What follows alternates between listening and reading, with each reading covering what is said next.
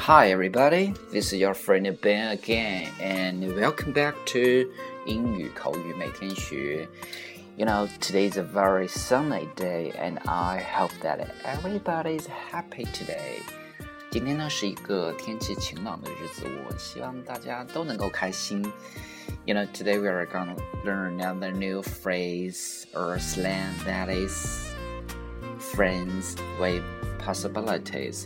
对我们今天要学习的一个俚语是 friends with possibilities。friends 大家都知道是朋友的意思，possibilities 可能性，p o s s i b i l i t i e s 可能性，有可能性的朋友，什么意思呢？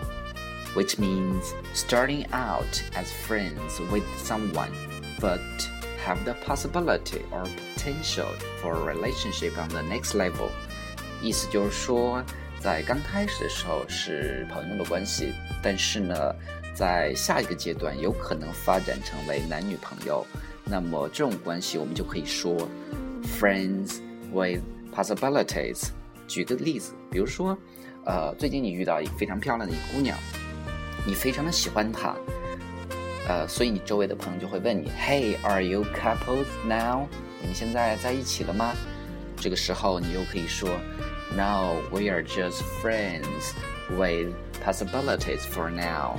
我们现在仅仅是朋友而已，但是我还是希望在下一个阶段我们可以成为男女朋友。Okay，that's all for today. Remember, we are just friends with possibilities. Okay, see you next time. Thank you very much.